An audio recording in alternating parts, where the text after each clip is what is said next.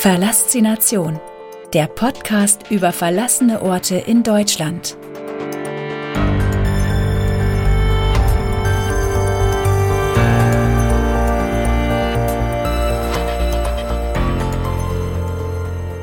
Gruselbauernhof.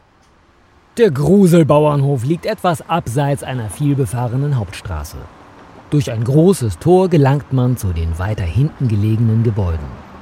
Ein großer, verlassener Ort, der seine Besucher direkt mit seltsamen Bildern empfängt. Das Auto parke ich einige Meter entfernt in einer kleinen Nebenstraße.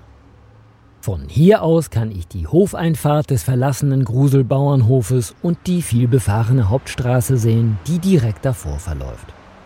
Ungesehen komme ich dort auf jeden Fall nicht hinein. Ich hoffe, dass es einfach niemanden interessiert, wenn dort jemand durch das geöffnete Tor läuft.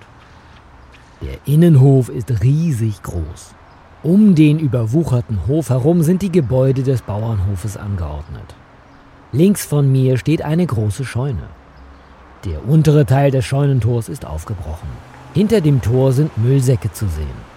Offenbar ist die komplette Scheune damit gefüllt. Diesen Teil lasse ich erst einmal außer Acht. Direkt vor mir liegt der größte Teil des Gruselbauernhofs. Neben einer offenstehenden Haustür ist dort auch ein weiteres Scheunentor. Auch dieses Tor steht offen. Neben jeder Menge Gerümpel steht hier ein alter Pkw.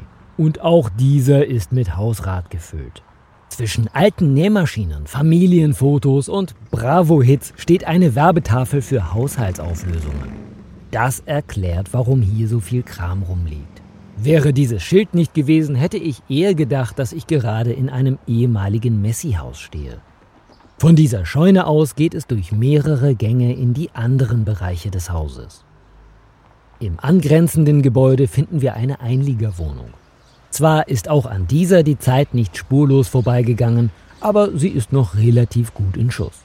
Bis auf ein Zimmer wurde hier schon gründlich aufgeräumt. Im größten Raum dieser Wohnung steht ein Kamin. Daneben liegt eine Matratze, ein Feuerlöscher und ein paar Tassen.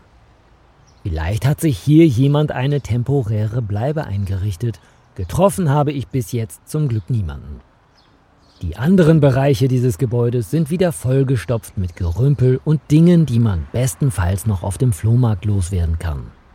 An einer der Wände hängt ein Kalender aus dem Jahr 2016. Vielleicht ist das ein Anzeichen dafür, wann dieses Gebäude verlassen wurde. Warum es allerdings scheinbar komplett aufgegeben und vergessen wurde, erfahre ich hier heute nicht. An einigen Stellen sind die Dächer löchrig, sodass die Witterung dafür sorgt, dass die Gebäude schneller verfallen. Wenn sich hier nicht bald jemand drum kümmert, wird in wenigen Jahren nicht mehr viel von dem einstmal sehr schönen Gebäude übrig sein. Zur Geschichte des verlassenen Gruselbauernhofs in NRW konnte ich leider keine Informationen finden. Dem Zustand nach zu urteilen, ist der Bauernhof noch nicht allzu lange verlassen. Vielen Dank fürs Zuhören. Wenn es dir gefallen hat, abonniere diesen Podcast und gib ihm eine positive Bewertung. Wusstest du schon? Auf www.pixelgranaten.de findest du viele weitere spannende, verlassene Orte, die entdeckt werden wollen. Sei auch bei der nächsten Folge wieder dabei. Verlassination, der Podcast über verlassene Orte in Deutschland.